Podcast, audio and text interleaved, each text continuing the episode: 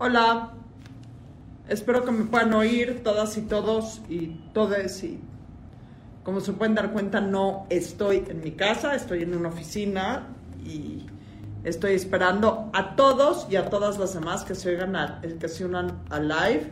Si me pueden oír, las que ya están acá, hagan así, unos deditos para arriba. Eh, ¿Quién está? Laura Manso. Espérenme. ¿Alguna vez les he explicado que como que mis dedos no aprietan bien cuando necesito aceptar invitados? Hola, Laura Manso.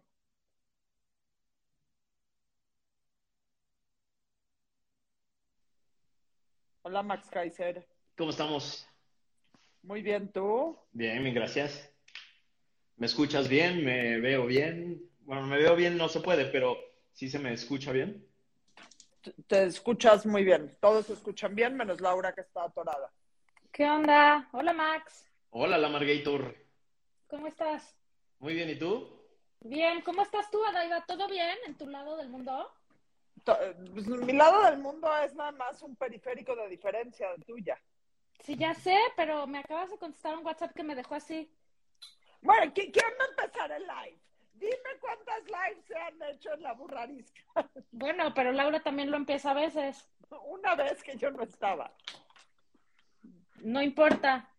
A ver, ya No, se o sea, la- mi pregunta era legítima, no me merecía yo un mal modo.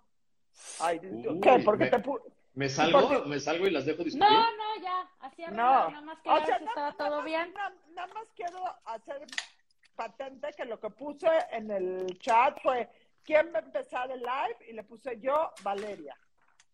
Lo cual es muy inusual, muy inusual. ¿Por qué? O quedé sea, ¿y eso lo tomaste como un mal modo? Porque Adaiva nunca contesta así. Entonces le Bueno, pregunté pues- que si todo bien. Ay. ¿Cómo, cómo querías que conteste? Pinche va, Margarita. eh, Laura no está. Como siempre contestas, yo.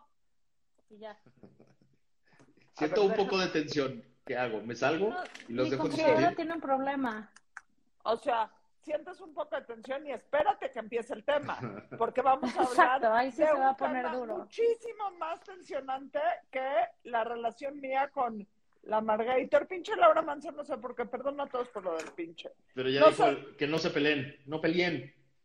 Entra para que medies. Nada más les voy a hacer notar algo a todos. El otro día subimos un episodio en el que dijimos particularmente muchas groserías y no lo pudimos pautar porque Instagram no nos dejó pautar un episodio en donde decíamos tantas groserías. No, o sea, ¿tengo que limitar copy. mis groserías? No, no, no. Es en el, El copy. copy. O sea, en el copy. eh, No es tanto Instagram como ¡Qué Facebook. vergüenza! No, no le gusta. Que- Perdón, Qué vergüenza que- Max Kaiser, porque no A puede ver, voy a prender la luz. que se estén peleando en público. Sí. Se están Yo- peleando. ¿Dónde Se están peleando en. Estoy, Tal estoy tratando, a- estoy tratando de reconocer qué es lo que está atrás de Adiva. Si quieres que te diga dónde estoy, eh, ¿Dónde vine a estás? un rezo al templo y no me daba tiempo de regresar a mi casa, entonces me metí en una oficina en el templo que me prestaron para hacer el live. Pues Muy está bien. muy bonita la vista. ¿A qué Es que, templo ¿sabes qué? vas? Como nuestros, como nuestros últimos likes han tenido muy pocos views, hay que subir los likes, entonces, los views, entonces hay que pelearse. O sea, todo es planeado. O sea, está ¿Sabes planeado qué? el pleito y todo. Nos vemos a la salida. No, estás muy lejos, ya vi que estás muy lejos. güey. Hagan un Will Smith. Lo, lo que quieras Exacto. conmi- lo que quieras conmigo con Max. Max, eh, te echo mi No, bronca. yo no, con no sería capaz, no sería capaz, pero ni, ni de cerca. Max, Oigan, ¿me oyen? ¿Me oyen?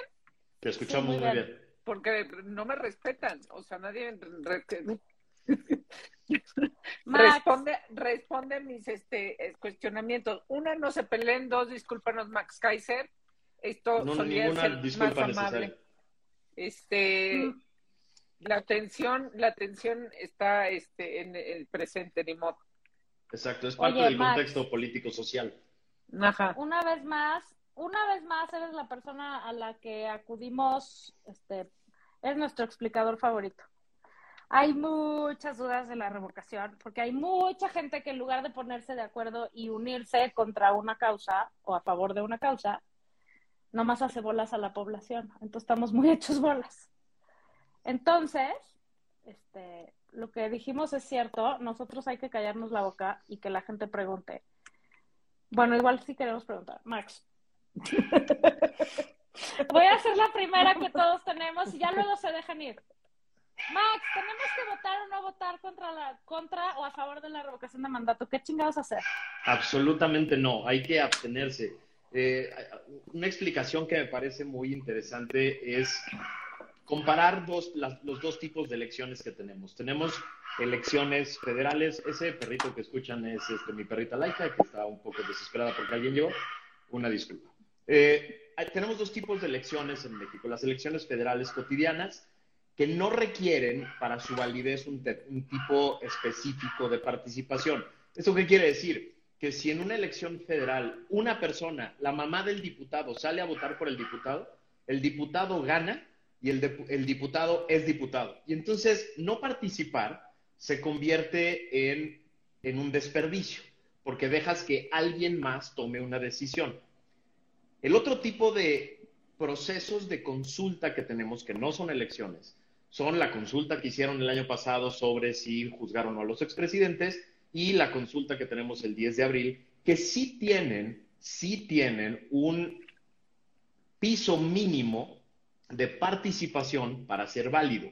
Por lo tanto, no participar es una expresión, es una forma de expresión, porque lo que estoy diciendo es, yo no quiero que sea válido este proceso. Entonces, no es cierto que la abstención es simplemente quedarte en tu casa de huevón sin hacer nada, sino en este tipo de procesos donde hay un requisito mínimo de validez en términos de participación, el no ir se convierte en una expresión formal que impacta en el resultado. Impacta directamente en el resultado porque si no se alcanza el 40% de participación de la lista nominal que se requiere, es simplemente un ejercicio absolutamente inútil, ¿no? Entonces, de entrada, la pregunta la contesto fácilmente, no ir, no participar, es una farsa, es un absurdo, es un gasto de dinero inútil. Aquí yo tengo una pregunta, nada más, y ahorita que empezamos a, contestar las preguntas del público. ¿Por qué hay mucha gente moderadamente inteligente, o sea, gente inteligente, gente que son, no todos, no todos, pero gente gente, ¿por qué hay gente de la oposición eh, que muchos tienen eh, posturas en otros sentidos congruentes, que están eh, proponiendo sí salir a votar y votar en contra en este ejercicio de la revocación de mandato. O sea, no es gente morena, es gente de la, de la, de la oposición. A ver, yo, yo creo dos cosas. Lo primero es que creo que están desinformados y desinformando. ¿Desinformados en qué sentido? Eh, desinformados en el sentido de creer que hay una tendencia en el país a bloquear o limitar el mandato de un presidente legítimamente electo que puede ser ganadora. Es decir, sí creo que hay en, el país una desilusión muy grande, un descontento muy grande respecto del gobierno, de lo que prometió, de lo que no ha entregado, de, etcétera. Pero creo que ellos hacen un mal cálculo creyendo que ese, eso es suficiente para poder limitar un mandato. Pero lo segundo es que yo creo que no entienden muy bien qué es la democracia, porque cuando en 2018 la gente salió a votar, uno, no existía la revocación de mandato y dos, todo el mundo tenía claro que era para un periodo de seis años.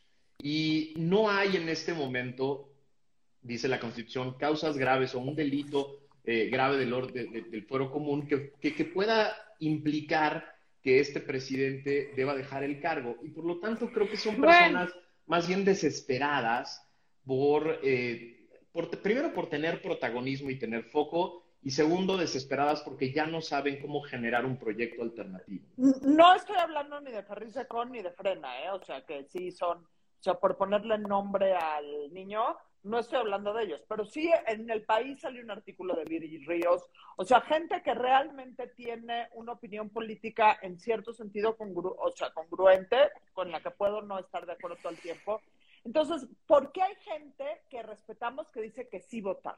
O sea, más allá de que quieren protagonismo, o sea, ¿cuál es la razón política o la lógica que usan para decir si hay que salir a votar y por qué esa lógica, en tu opinión, está mal? A ver, eh, déjame atajar el tema de Viri Ríos, porque me, dijeron que lo íbamos a abordar aquí. Viri Ríos, ustedes me dijeron que igual. Viri Ríos. Exacto. Nosotros en el chat. Exacto, en el chat ustedes me dijeron, vamos a abordar el tema. Y, y la verdad es que, a ver, personas como ella viven de provocar, de generar escándalos. Y son, son argumentos muy bobos los que ella utiliza en el sentido de, eh, vamos, la oposición ya se rajó porque sabe que no puede ganar y por eso está promoviendo la abstención. A ver, yo, yo lo compararía con el bully del salón, ¿no? Imagínate que el bully del salón se para y dice, eh, Kaiser, si no te paras en este momento eres un chillón, si no te paras a madrearte conmigo, en este momento eres un chillón. Yo puedo decirle, oye, no, no me quiero parar porque no me interesa, no me interesa que me corran de la escuela y, y no soy ningún chillón porque tú lo digas. Este es un poco el argumento que están utilizando ella y varios provocadores que dicen, es que son los chillones los de la oposición, ya se rajaron, como saben que van a perder, no quieren participar. No, nadie de la oposición serio pidió la revocación, nadie. Era un ejercicio creado, era un, era, era un artículo constitucional creado para que quien estuviera en desacuerdo con el presidente lo pidiera. Resulta que lo pide el partido en el poder, con todas las trampas y delitos del mundo que ya, que ya platicamos, dos y medio millones de, firma, de firmas falsificadas de personas que no firmaron, eh, campañas gigantescas por todos lados. Me decía Ciro Murayama que esta campaña ya tiene un tamaño mayor al de una campaña presidencial, los espectaculares por toda la calle y demás. Y entonces el, el, el argumento es bastante chafa porque es, no quieren ir y están promoviendo la abstención porque saben que van a perder. No, los que no queremos ir y creo yo también la oposición, no quieren ir porque no lo pedimos. Porque nadie de este lado, creo yo medianamente serio, cree que terminar a la mitad un periodo presidencial es, un, es una herramienta medianamente democrática, por simplemente por hacer grilla, por hacer política. Ese es un argumento. Otro argumento que he escuchado es el de personas que dicen hay que ir para apoyar al INE porque si no le, lo van a golpear peor, porque van a... Al INE ya se lo van a madrar anyway, ¿estamos de acuerdo? Pero no solo eso, el INE ya hizo su chamba y ya lo documentó de todas las maneras posibles. El INE ya instaló, ya, ya tiene preparadas las casillas, ya capacitó a más de 600 mil personas, ya tiene las 93 millones de boletas listas e impresas. El INE ya hizo su chamba. Haga lo que haga el INE, de todos modos lo van a golpear. Entonces, ir tampoco ayuda al INE. Otro argumento que he escuchado es, es que es la última oportunidad que tenemos antes de que destruya el país y se relija. A ver. Justo es la, la, que está entrando. Es nuestra última oportunidad para sacarlo después. Con el INE tomado ni lo sueñen, dice Tania. A ver, le, le contesto a Tania porque creo que esta es una, super, una, una pregunta muy interesante. Uno, para que la revocación sea vinculante, necesitamos, necesitamos eh, o necesitaríamos salir 37 millones de personas a votar, el 40% de la lista nominal. Empezando por ahí, por favor. Mira, tú que te gusta el fútbol americano, ¿qué chingados es vinculante? Explícanos para los que no somos abogados. A ver, vinculante, y por eso empecé diciendo, hay dos tipos de procesos electorales, ¿no? Los procesos electorales federales son vinculantes desde que se, desde que se inician. ¿Qué quiere decir esto? Que generan una consecuencia jurídica si sale la mamá del diputado y es la única que vota, ese voto es suficiente para darle el, el, gane y darle su curul. Las que son como esta requieren de un mínimo de participación para ser válidas. Vinculante quiere decir que la decisión obligue, por, que la decisión... Es por default. Que la decisión, te, el, el, el sí o el no, generan una consecuencia jurídica.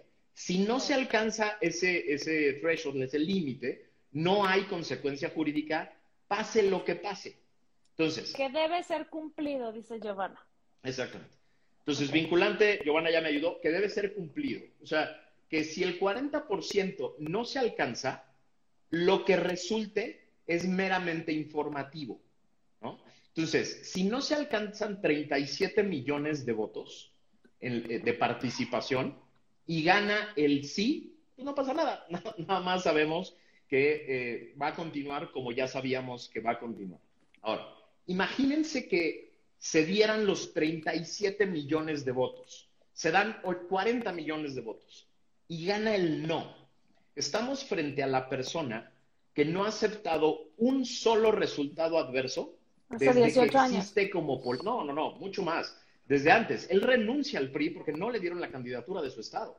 O sea, él tiene 40 años no aceptando un solo proceso electoral, ni uno, en el Que que no gane. Entonces, estamos hablando de una persona que nunca ha aceptado un, proce- un- un- un resultado adverso, pero que lleva meses o años preparando el terreno para decir que el INE esté en su contra.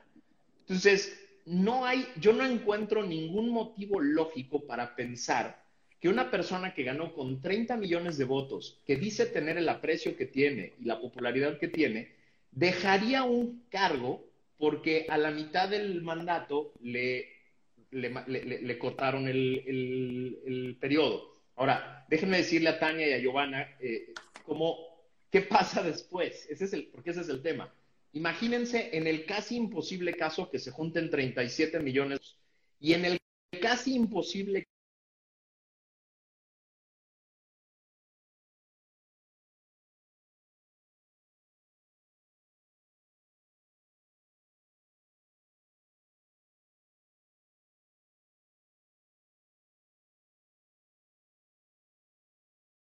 el secretario de gobernación. Pero luego hay un párrafo final en el 84 que dice, una vez revocado el mandato, entra en automático el presidente de la Cámara de Diputados. Aquí estamos en una bronca, porque el presidente ya dijo, si yo pierdo, el día que pierda me voy. ¿Qué quiere decir? Que en ese momento haría, habría falta absoluta. En ese momento entra como provisional el secretario de Gobernación, Adán Augusto López, su compadre, su amigo de toda la vida, ¿no? El tribunal tiene que revisar toda la elección, todos los cómputos, tiene que revisar todas las impugnaciones y después emite la constancia de validez de, la revocación. En el caso que se den los 37 millones y pierda el presidente y se dé el- la revocación, sale el secretario de Gobernación y entra Sergio Luna, el, el del nuevo, este, la- el de la nueva Roque Señal, él entra de presidente provisional y tiene 30 días para convocar a una elección, a una, designación de un presidente sustituto que acabe el encargo en la Cámara de Diputados, que controla Morena.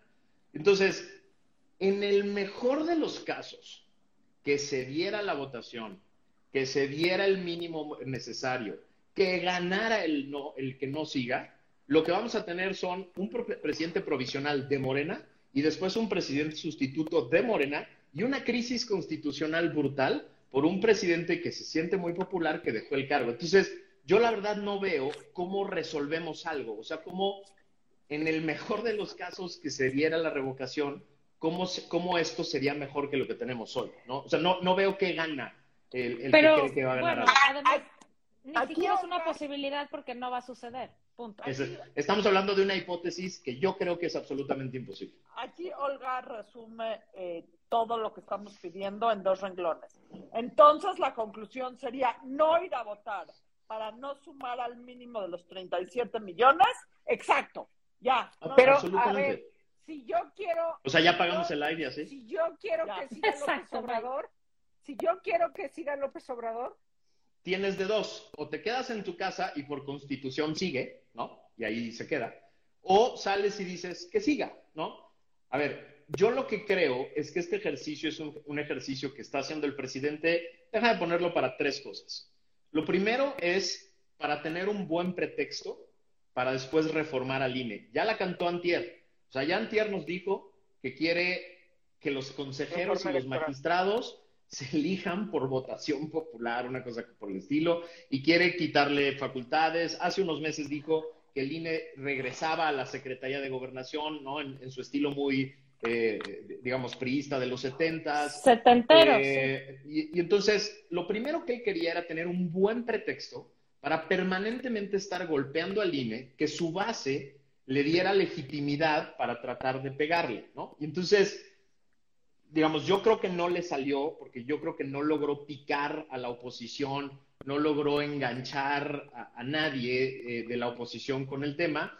Y entonces, se das de cuenta que va a jugar, es como si mañana el Barcelona dijera, mañana en el Camp Nou se juega el campeonato universal del fútbol contra el Real Madrid. Y si no va, gano, ¿no? Y llega y mete 400 goles y dice que es el campeón universal. No, nada más es un equipo que salió y metió 400 goles y ya. ¿no? Entonces, lo primero que quería era golpear al INE. Dos, lo segundo que quería era reanimar a su base, porque su base sí está desangelada, está desanimada. Eh, los que no están enojados por la militarización están enojados por el tema de la pobreza, están enojados por el tema de la selva maya, otros están enojados, o sea, digamos, su base está desanimada. ¿Quién sabe por qué? Y los populistas necesitan un tema de conflicto para reanimar a la base. Adina levantó la mano y entonces. Y una víctima, ¿no? Una víctima y un culpable. Yo no, yo creo que menospreciamos a su base y no creo que la base también. del Obrador esté enojada. Y creo que yo tampoco. una vez más estamos menospreciando y mal analizando a la base, a cómo piensa la base de López Obrador, y no para, esta, no para este ejercicio, pero para poder ganar el 2024 vamos a tener que entender mejor qué mueve a la base de lo No, pero no, no, no, dije enojada, dije desanimada. O sea, está, están desanimados, no, se mueven igual, no, no lo están, o sea, digamos, no, no, hay, no hay este soporte eh, claro, no lo siente. Y yo creo que sí quería reanimar a la base. es, es, lo que yo, es lo que yo veo. Yo sí creo, no, yo no digo que estén enojados, sobre todo la base dura, la base dura sigue igual. Pero sí están o sea, desanimados, es un hecho que ha perdido popularidad. no, sé si popularidad. No, no, pero a ver, este, igual viendo el, asunto de la popularidad, este, creo que, lo, o sea, por donde, por donde va Max es, es indispensable entender que su base sigue ahí. Sí, absolutamente. Nada más están desangelados, o sea, están desanimados, están, mira, ya, ya me ayudó, desmotivados, están desmotivados. Y, y un conflicto regresa a la motivación, regresa a las bases, a las redes sociales. O sea, un conflicto como estos regresó a sus bases a las redes sociales, regresó a sus bases a la discusión, a la guerra, al pleito. Y eso es lo que él necesita. Le gusta tener esta, esta idea de... claro, y para fortalecerla polariza todos los días al país justamente para que nosotros somos los pobres víctimas y estos son los hijos de la chingada que están en nuestra contra, ¿no? Absolutamente. y lo tercero que yo creo que, él creía, perdón, ya con esto acabo, lo, tercero que yo creo que él creía es que sí iba a lograr enganchar algún par de tontos útiles importantes para que hicieran campaña en su contra y volviera a ganar algo sea, él necesita en este momento el oxígeno para los siguientes tres años. Necesitaba, creo yo, el oxígeno de volver a ganar para volver a tener, digamos, algún tema de qué conversar, la popularidad, etcétera, para no tener que hablar del desastre en violencia, del desastre en seguridad, del desastre en economía. O sea, yo sí creo que él pensaba, por eso lo veo tan desesperado, y por eso la campaña que tenemos por todo el país en espectaculares y demás, él sí creyó que iba a enganchar quién sabe a alguien. quién puso, ¿eh? Es un misterio, nadie sabe? quién la Sí, no, yo creo que es cada ciudadano. Cada ciudadano gasta 200 mil pesos mensuales en espectaculares. Y, Oye, a ver, pregunta aquí a Lisa y Orazari preguntan. La pregunta básica y fundamental, porque yo creo que a todos nos queda cada vez más claro que no hay que participar en esta mafufada, a menos, o sea, si estás en contra de estas mafufadas, ¿no? Y de, y de engordarle el caldo a este señor. Pero lo realmente importante de todo esto, Max, que yo creo que es la preocupación latente y más importante de todos, es cómo podemos ayudar al INE. Porque de que se lo está chingando, se lo está chingando. O sea, está en una guerra campal contra él. ¿Qué podemos hacer? Y, ciudadanos de a pie. Y otra pregunta que va con lo que tú estás diciendo que pusieron ahorita en las preguntas. ¿Cómo podemos convencer a la gente, o sea, junto con la pregunta de la Margator, cómo podemos convencer a la gente para que no salga a votar? Buenísimo. A ver, la primera, ¿cómo podemos proteger todos al INE? Yo creo que tenemos que visibilizar lo que el INE ya hizo, ¿no? O sea, atajar cada mentira. Creo que lo han hecho muy bien Lorenzo, Ciro, varios de los consejeros y el INE en su comunicación oficial han hecho muy bien en atajar cada mentira. Están súper escondidas las casillas, dijo Claudia Sheinbaum, y por eso nadie va a salir a votar, ¿no? Ya están curando en salud. Luego, luego salieron con un infográfico a decir, están en escuelas públicas, en parques públicos, no están escondidos. Entonces, lo primero que creo que tenemos, podemos ayudar al INE es visibilizando que el INE ya hizo su chamba. O sea, que no participar es una decisión propia, pero el INE ya hizo su chamba, ya promovió, ya capacitó, ya imprimió las boletas. Cuando el presidente dice, es que no hay boletas para todos, están las 93 millones de boletas para que todo el mundo pueda participar es que no se va a, eh, no sé, el, el, INE no lo ha difundido. Pero ¿cómo hacemos eso? En redes de En redes, con amigos. sí. este, yo defiendo al INE, hashtag el INE no se toca. O sea, esas cosas seguimos insistiendo que funcionan, ¿verdad? Absolutamente, absolutamente. Y a partir de ahí, yo creo que, o sea, yo, yo, lo que quiero hacer a partir de este momento, a partir del 11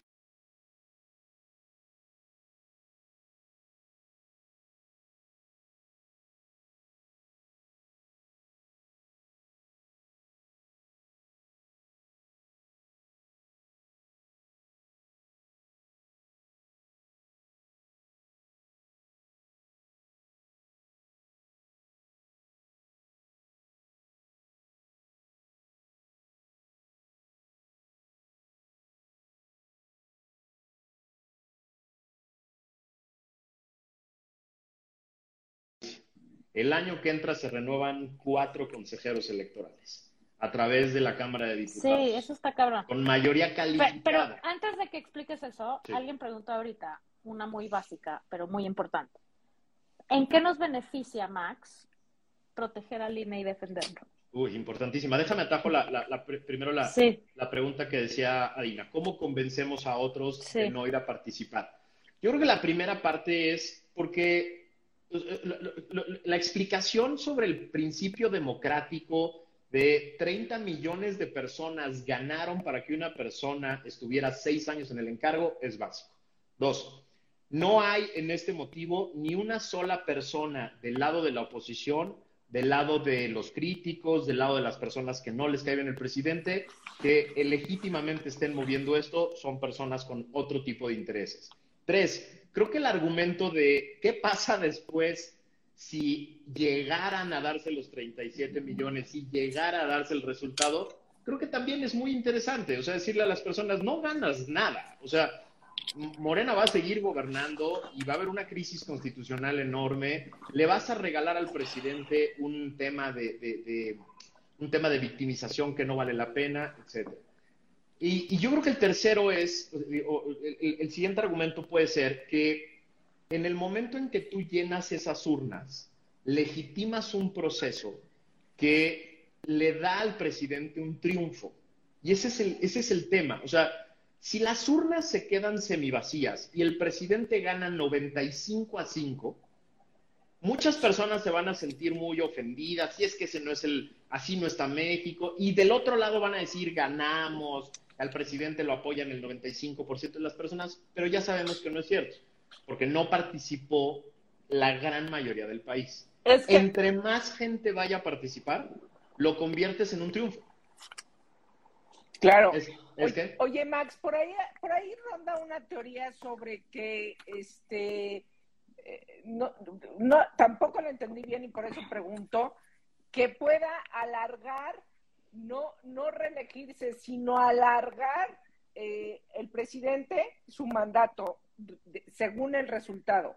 ¿Le Mira, has yo, escuchado? Yo, sí, la he escuchado mucho y la verdad es que la única, la, la platiqué con Luis Carlos Ugalde y la única conexión que creo que la gente está haciendo es, si hace este, este proceso, se hace vinculatorio de bravo que siga el presidente, puede, puede intentar en 2024 una consulta parecida que diga, pues que siga el presidente, ¿no?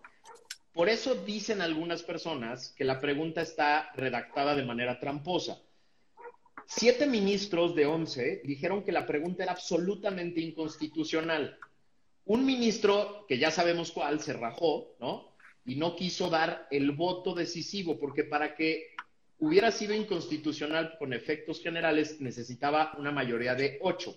Y hubo uno, que ya sabemos quién, que dijo que él no votaba, y entonces se quedó la pregunta, pero es absolutamente inconstitucional. Recuérdanos quién, Max, porque la verdad es que... Saldívar. Un, uno de apellido O sea, Saldívar. Que, que, este, que, que, que, que les quede bien claro. El compadre del presidente, digo, él mismo, la compadre. semana pasada, en una entrevista, no lo digo yo, eh, no es opinión, en una entrevista él dijo con todas sus letras la semana pasada, soy ideológicamente muy cercano al presidente de la República. Así lo dijo él en una entrevista la semana pasada. Él no quiso dar el voto decisivo y por lo tanto quedó esta pregunta que es un galimatías. La pregunta, según la Constitución, debería decir, ¿se le debe revocar o no el mandato al presidente? Sí, no. Esa debería de ser la pregunta, así de sencilla. Sí se debe revocar, no se debe revocar y la gente lo debería tener claro. La pregunta está tan mal redactada que en el realidad acaban siendo dos, que sí siga el presidente, que no siga el presidente. Y por eso muchos hacen la inferencia que en 24 puede hacer la misma pregunta, que sí siga o que no siga el presidente. ¿Y sí puede hacer eso? Nah, no, no hay manera. O sea, yo sí creo que, mira, lo que estamos viendo hoy con, el, con, el, con la reforma eléctrica me, me da muchas esperanzas de que el presidente ya no tiene mayoría calificada en la Cámara de Diputados ni en la Cámara de Senadores para, pasar este tipo de reformas. Yo no veo que tenga, o sea, sobre todo si quedan menos de 10 millones de votos en la elección, es más, si quedan menos de 12 millones de votos en la farsa el, 10 de abril, yo creo que ya, ya no le da ni el tamaño, ni la legitimidad, ni el poder para intentar una reforma, ni siquiera para tocar al INE, y menos para intentar una ampliación de, del encargo ni del mandato. Ahora, retomando, ¿por qué? ¿Cuál es el riesgo de que se chingue al INE? Perdón mi francés. Número uno. Número dos, puede chingarse al INE por sus pelotas y decir, en este momento acabo esto y ahora yo escojo a los consejeros. Bueno, el pueblo los va a escoger, pero el pueblo siendo el que él quiera, ¿no? No, a ver, déjame empiezo por esta segunda. El INE, el INE está en un artículo constitucional que es uno de los más largos y más complejos uno de los más discutidos en la historia. Es un artículo constitucional que requeriría dos terceras partes de la Cámara de Diputados, dos terceras partes de la Cámara de Senadores y la mitad más uno de los congresos estatales. No le dan los números para hacerlo. Entonces, yo creo que el INE está salvo porque además, en todas las encuestas de confianza en instituciones, el INE es el número uno. El INE y el Ejército son las dos instituciones en las que más confía la y, y ya ya lo hemos visto en las campañas de Yo Defiendo al INE y demás, o sea, sí pegan, sí, sí, sí impactan. el, año pasado que se eligieron a nuevos consejeros, Morena quería tumbar el proceso de elección de consejeros y las campañas de medios y las campañas de redes sociales hicieron que se echaran para atrás. Entonces yo creo que no le da para, para tumbar al INE. Ahora, ¿por qué sin el INE no hay democracia o por qué es tan importante proteger al INE? Porque el INE es este árbitro eh, este árbitro imparcial que no tiene un interés específico en que quede uno u otro, ¿no? No tiene interés específico de que gane uno o de que pierda uno. Y solo a través de un órgano constitucional que tiene el mandato de organizar elecciones, vigilar y regular a los partidos, vigilar el financiamiento, vigilar el acceso a medios de comunicación, hacer la credencial de elector, que es el el, documento con el que podemos votar, solo un órgano que no pertenece a uno de los jugadores puede generar la confianza suficiente para que gane quien sea, obtenga un mandato legítimo. ¿no? O sea, el, presidente actual, que, que, genera mucho amor en un lado, pero mucho odio en un lado, no hubiera podido tener el mandato tan legítimo como el que tiene si no lo hubiera obtenido a través de un aparato electoral plenamente imparcial que dijo, ganó este señor. Si hubiera sido un aparato manipulado por un lado, le hubiera escatimado votos, le hubiera sancionado, etc. Gracias a que hubo un aparato que no pertenece a ningún jugador, se puede generar un proceso electoral tan complejo. Ahora, esto, todo el mundo se concentra en la elección presidencial, pero en 2024 se, renueva el Congreso completo, se renuevan las 32 legislaturas estatales, varias gubernaturas, 2.000 presidencias municipales. Y entonces necesitamos un aparato que no tenga intereses en ningún lado y que simplemente organice la elección, cuente los votos y diga, ganaste tú. Porque van a ganar todos los partidos de diferentes formas en diferentes lugares. Y la única manera de que ganen de manera legítima es que un órgano constitucionalmente autónomo que solo se dedica a eso, sea el que diga, tú ganaste. Es la única manera en la que se puede, digamos, los que tenemos hijos eh, eh, que, juegan fútbol o lo que sea, es como, es como ir a un partido de fútbol de nuestros hijos que ya de por sí generan la pasión que generan y que uno de los papás de uno de los partidos se meta de árbitro. O sea, eh, sería tan absurdo como eso, creer. Pasa, sí pasa. Y, y, las broncas que se generan, ¿no? Este, hace poquito escuché en una entrevista con Graham Norton a David Beckham diciendo que un día estaba en un partido con su hijo que juega muy bien y que de pronto no llegó el árbitro y que todo el mundo volteó a verlo y, güey, pues tú eres el futbolista profesional, métete árbitro. Y no, no, no quiero. Al, final se acaba metiendo de árbitro y cuenta que su hijo le mete un patadón en el área al, otro equipo y le marca el penalti. Y cuenta muy chistoso diciendo, eh, que, dice, mi hijo me dejó de hablar un mes. No me volvió a pues dirigir la palabra un mes porque marqué el, el penalti en su contra. Bueno, así de absurdo sería creer que un aparato de gobierno puede organizar las elecciones. Imagínense además que ese aparato de gobierno defina quién puede votar, tenga la credencial de elector en sus manos y pueda quitar o poner personas. El mismo gobierno que ya infló todas las bases de datos de Sembrando Vida, de Jóvenes Construyendo Futuro, de, o sea, ese mismo gobierno que te dice que hay quién sabe cuántos millones de personas haciendo A o B, ese generaría la credencial de elector con el peligro de que decida que los, las personas que viven en la Miguel Hidalgo, que le dieron la espalda morena, pues de pronto no puedan ir a votar un día. No, me queda clarísimo, me queda clarísimo las, las atrocidades que ha hecho y las cuántas veces ha pasado por el arco del triunfo, eh, pues, no sé, las leyes, por ejemplo.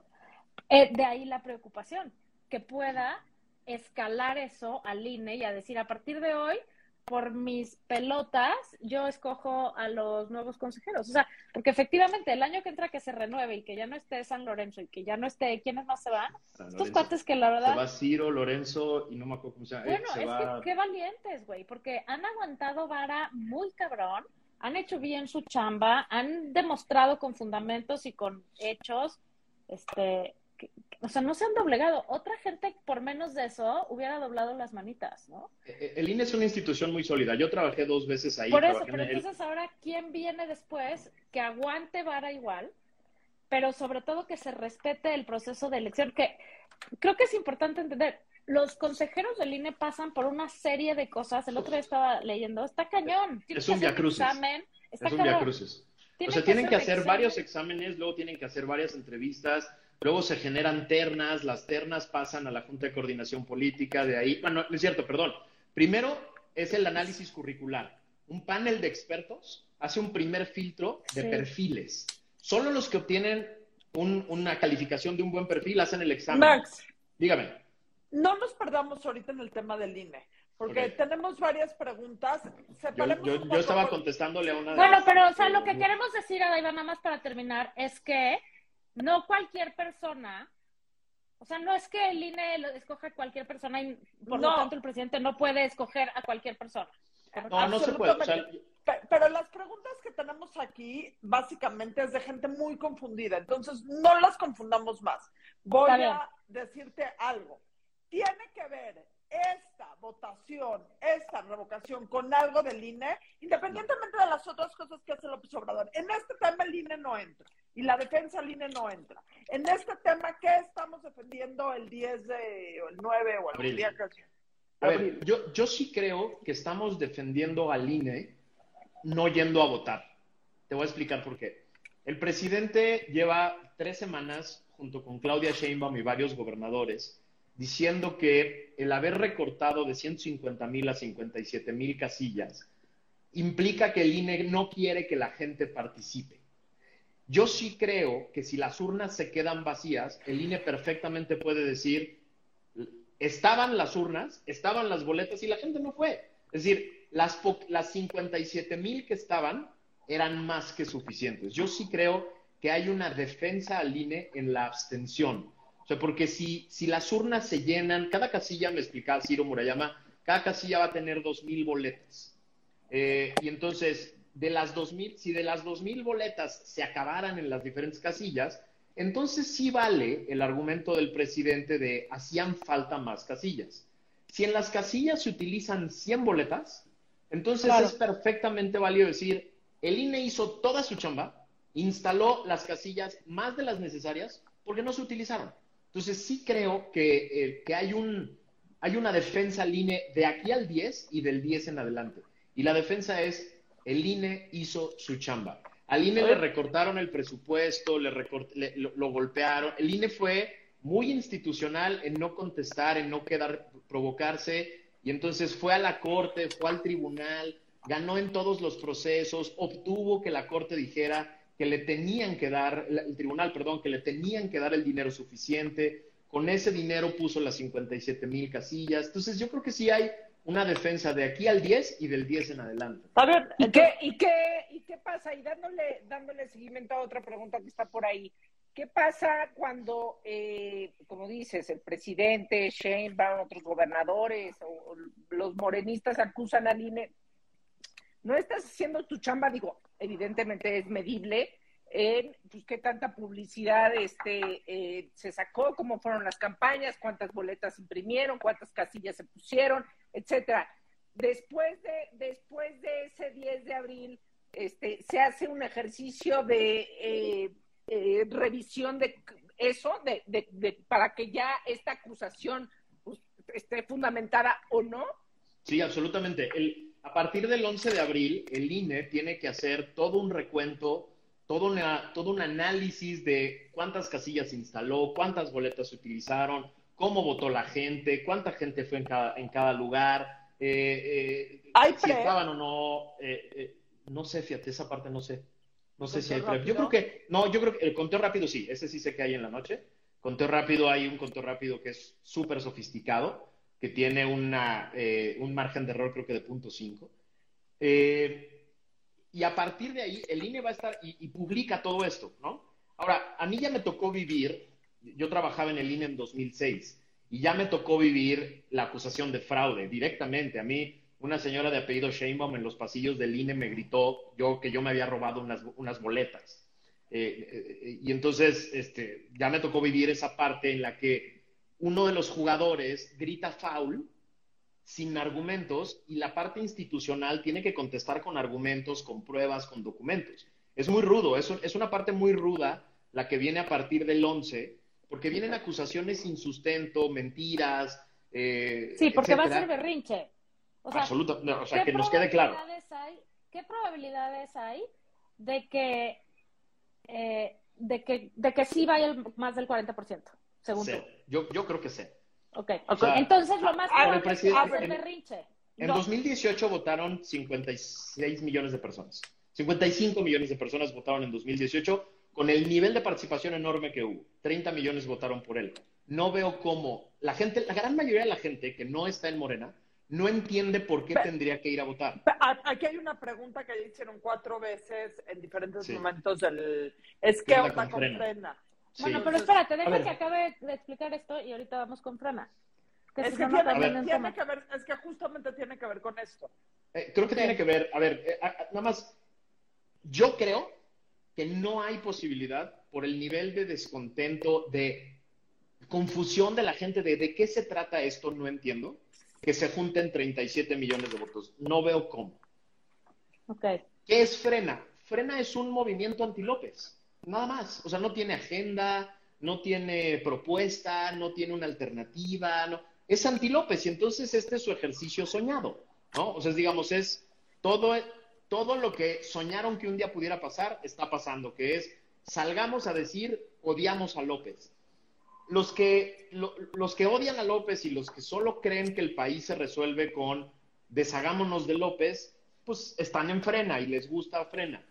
A, mí me gusta más la idea de construir una alternativa, ¿no? Es decir, construir un discurso diferente, analizar lo que está pasando en este gobierno para no volver a repetir los errores, hablar de las cosas serias y no hablar de, la revocación eternamente, porque yo creo que eso es lo que quiere López de aquí, del 11 en adelante, seguir hablando de la revocación para no hablar de los temas de de veras. Entonces, frena es anti-López. Entonces, si eres anti-López, si tu único interés político, si tu única eh, causa política es ser anti-López, frena es un buen lugar y hazle caso al señor Lozano. Pero yo creo que la mayoría de, la, de las personas que son más sofisticadas, están muy que están muy enojadas con López, también quieren una alternativa, quieren algo hacia adelante, quieren... Y entonces yo creo que esa gente no ve qué sigue después del anti-López, ¿no? Ok, sí, vamos, votamos muy enojados, hacemos el caldo gordo. Y luego, y, y yo creo que el, el, el, el, discurso de Frena se muere el 11 de abril. O sea, a partir de ahí ya no hay mucho más hacia adelante. ¿no? ¿Qué, dicen que, ¿qué opinas del movimiento terminas si te vas? Eso es lo que a mí me gusta. O sea, yo, yo, yo estoy totalmente de acuerdo. Terminas, rindes cuentas y te vas. Te escogieron para seis años personas muy ilusionadas llenas de esperanza, llenas de expectativas, para que gobernaras, gobiernas, nos dices qué hiciste con lo que hiciste y te vas. Porque es muy importante, perdón, el, el a ver, venga. O sea, eso determina rindes cuentas si te vas. Sería la primera vez en la historia. Ya con que se vaya, güey. México. O sea, No, no, no, A ver, yo creo que- ¿quién, ha rendido cuentas? Todos. Yo Los creo que todos informes. to- los informes y los, digamos, todas y cada uno de los gobiernos, todas las transiciones, a mí me tocó vivir dos transiciones dentro del gobierno, todas las transiciones se trata de rendir cuentas, en No, oficina por oficina. razón. O sea, O en sea- realidad nadie, nadie rinde cuentas. No, sí, a ver, espérame. pendejos todos, nos dicen un millón de mentiras. Llevamos tres O sea, transiciones de partidos y eso es rendir cuentas. Es decir, en, 2000, en 2012 la gente dijo ya no queremos al PAN. Y el PAN tuvo que rendir cuentas y tuvo que entregarle todo el gobierno a un partido diferente.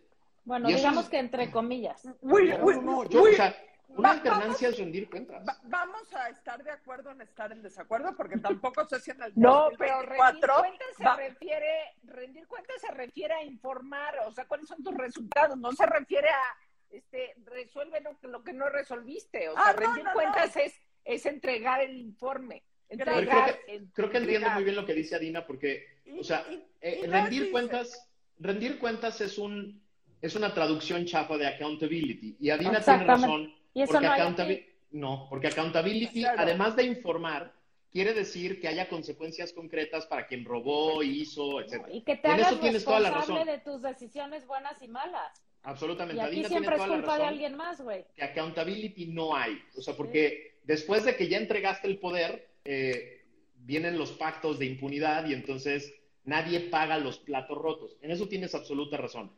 Desde el punto de vista de cómo en Sí, México acuerdo. entendemos rendición de cuentas es, esto hice y esto entregué. ¿Por qué es tan importante, Dina? Porque eh, eh, Morena quiere repetir. Y, y una de las partes más importantes de una democracia es que la gente tenga elementos concretos para tomar la decisión. Entonces, si Claudia va a ser la candidata y Claudia dice, va- su campaña va a ser lo que, lo que diga el señor, pero doble, creo que es muy importante que la gente tenga elementos para decir, pues eso, no, eso a mí no me gusta, ¿no?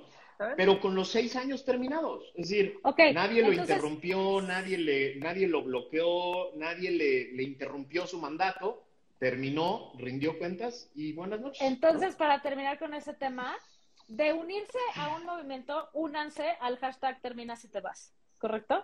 Sin duda. Y al yo defiendo al INE, ¿correcto? Ahora, Sobre quiero- todo a ese. Quiero preguntarte una cosa, Max, porque la dijiste por ahí y se me fue tantito el aire, que me parece muy obvia, pero ¿estás tú diciendo, Max Kaiser, que esta pinche circo de la revocación que nos está costando cuántos millones de dólares de pesos? ¿Nuestros Mira, pesos? nos está costando solo de presupuesto del INE más de dos mil millones de pesos. Solo de presupuesto del INE. Pero te Ya digo, no me digas lo- qué más porque se me va el aire. No, te- es que sí te quiero decir para que te enojes porque, y que se enojen los que están. Ya, ya, ya estoy. Porque la campaña, la campa- el cálculo de la campaña que está haciéndose en espectaculares, en, eh, en panfletos y basura por todos lados, puede estar llegando ya a los mil millones de pesos, ¿eh? Que quién sabe de dónde están saliendo. Mientras no hay vacunas para los, las- los enfermos con cáncer o, o- o para el COVID o para lo que sea. Pero bueno, estás tú diciendo que después de ese gasto abismal para este, este, ¿cómo le dicen? Ejercicio ciudadano. No es otra cosa que una puta pantalla para no hablar de todo lo que tendríamos que estar hablando. O Absolutamente. sea, es O sea, un llevamos... show para no hablar Sí. que si la medicina, que si se nos está cayendo la ciudad a cachos, todas las ciudades, que si no hay agua, que si la contaminación, que si... ¿Qué, qué más problemas hay en este país? A ver, lle- llevamos meses hablando... Llevamos dos meses que el presidente habla de la revocación en lugar de explicarnos por qué su hijo tenía una casa de lujo en Houston, eh, que le había puesto un contratista de Pemex que triplicó sus ingresos en tres años. Y que luego resulta que el hijo trabajaba en un despacho que era del dueño de Vidanta, que además de ser el encargado del tren Maya, que modificó la ruta para que la, la ruta pase más cerca de sus hoteles, es un cuate que ha recibido cualquier cantidad de beneficios y, permisos de zona federal en este, en este sexenio y renovaciones de zona federal en este sexenio. Eso no nos lo, no nos, no, no nos lo ha explicado. No sabemos Nada del tema de los hermanos López Obrador y recibiendo sobres llenos de dinero. Delfina Gómez, según el Tribunal Electoral del Poder Judicial de la Federación, la secretaria de Educación Pública está sentenciada como extorsionadora de sus empleados en el municipio de Texcoco. Nada al respecto. De pronto la secretaria de la Función Pública salió del gabinete por la puerta de atrás y dejó sin que supiéramos nada sobre sus casas y sobre las supuestas investigaciones que traía. O sea, y tenemos el fracaso total de los programas como Sembrando Vida y Jóvenes Construyendo Futuro. Los chocolates... Eh, el Insabi, el Insabi. los chocolates Rocío se hicieron con Sembrando Vida. El Insabi dejó, dejó a 18 millones de personas sin acceso a la salud. Destruyeron el sistema de abasto de medicinas y los niños con cáncer no tienen hoy. Hace un año el presidente dijo, me cambio el nombre si no se resuelve el desabasto de medicinas. No se ha resuelto el desabasto de medicinas. Pero como no, estamos hablando de eso, no estamos hablando de eso, estamos hablando de la revocación. Él, él, utiliza su mañanera para hablar del INE, para hablar de Loret, para, para hablar de que lo callan, ¿no? Ayer, ayer muy triste dijo, tengo que publicar la sentencia del tribunal y pobrecita de Jesse y pobrecito de Jesús. Señor, usted es el titular del Poder Ejecutivo en el cual está el diario oficial de la federación. Por ley tiene que publicar la sentencia, no es un tema de voluntad. Entonces, la revocación es su juguete favorito para no hablar de ningún otro tema, de aquí al 10 y del 10 en adelante. Qué, tragedia, ¿no? O sea, la, la, efectivamente la inseguridad. Cuéntanos algo, cuéntanos algo, cuéntanos algo este, bonito, Max. Max, danos paz. No, Max. No, o sea, me quiere tomar una botella de mezcal. Ya, llego a tu casa en 20 minutos yo me la quiero inyectar, güey. Ya, eh, ya, no quiero que mi cuerpo la dijera, me la quiero dar por intravenosa. O sea, a mí me gustaría dejar dos cosas que yo aprendí en este live y que te agradezco mucho. La primera es no ir a votar eh, el 10 de abril quédense en su casa. Vamos a hacer una dinámica en la burranista en donde mándenos una foto rascándose la panza. A la mejor foto de una persona rascándose la panza, en vez de ir a la revocación de mandato, le Lo invitamos a... la burra. ¿Sí? O los huevos, también se van los huevos. Los huevos. Que quieran. Rásquense lo que sea. Rásquense algo y mándenle una foto, número uno. Y el segundo punto que creo que es muy importante y lo dijiste, más allá del 10 de, de abril, es que, y es una frase de la Margator, tenemos que dejar de hacerle el caldo gordo al presidente, porque aunque esté peleada con la Margator, la quiero, la respeto y la admiro. No, no, no, hay que, hay que, hay que decir, Adaiva y yo jamás nos vamos a pelear. Nunca. Nos vamos a volver locas, pero nunca nos vamos a pelear. nos amamos. No, pero tiene una frase que la dice constantemente. Hay que dejar de hacerle el caldo gordo al presidente y dejar de caer en su juego pendejo de las mañaneras, en donde el señor es un tirano genio de la comunicación. Porque lo que y la manipulación lo que él toca en las mañaneras manipula la conversación pública y política todo el día en México. Entonces, acabando la revocación de mandato, rásquense los huevos, no vayan a votar y dejamos de hacerle el caldo gordo. Y sí Pero hacer la dinámica. Yo quiero decir algo. para cerrar. Yo quiero decir algo para cerrar. Además de lo que dijo Adina, eh, por favor, porque luego, después de todo esto, porque hemos estado, hable y hable en efecto de la revocación de mandato, luego uno se vuelve a encontrar gente, oye, ¿qué? ¿Cómo? ¿Cuándo es la revocación? No, o sea, ¿cómo? ¿Y qué? O sea, lean, lean por favor, infórmense por su bien, no, no, por, no por el bien de nadie más, infórmense, lean los periódicos, lean a los columnistas, quédense con algo, formen su propio criterio Sigan a Max este, Kaiser. Y ya, y sigan a Max Kaiser. Bueno, yo también tengo algo para concluir. A ver, yo, yo lo que creo, yo lo que creo es que todo este enojo que tenemos muchos no puede acabar en ser anti López. Ser anti algo es muy chafa porque te defines en torno a la persona que, que odias o que desprecias.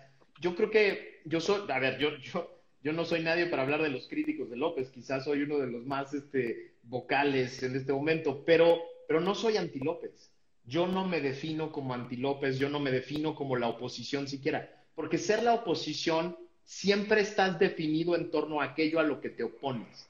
Creo que es un muy buen momento a partir del 11 de abril para ser pro algo, para ser pro México, para ser pro paz, pro seguridad, pro desarrollo, eh, pro eh, equidad, eh, pro diversidad. Hay que ser pro. Y, eso, eso, eso genera la posibilidad de hacer puentes al infinito con un chorro de personas. Este señor se echó 10 años, 20 años antes dividiéndonos al país, ¿no? Conmigo o contra mí. Luego lleva tres años utilizando la más alta tribuna para dividirnos otra vez, para decir, si no estás conmigo, estás contra mí.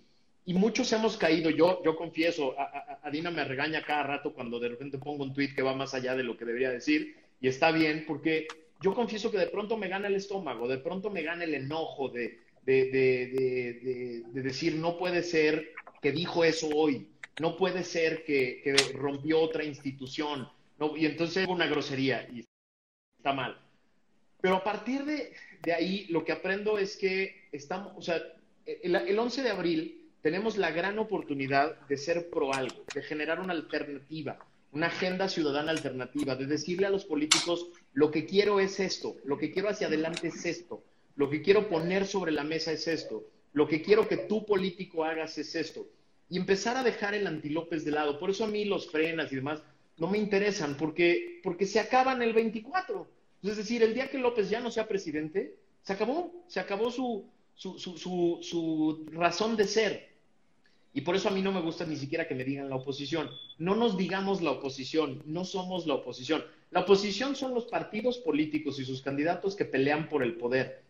Ellos son la oposición. Nosotros somos ciudadanos y que podemos ser lo críticos que sean sin ser oposición, porque nos definimos por las cosas que apoyamos, no por las cosas que rechazamos. Es correcto. Entonces, para acabar el resumen de ustedes tres, apoyar al INE todo el tiempo, constantemente. Hashtag, hashtag, hashtag. Yo defiendo al INE, el INE no se toca.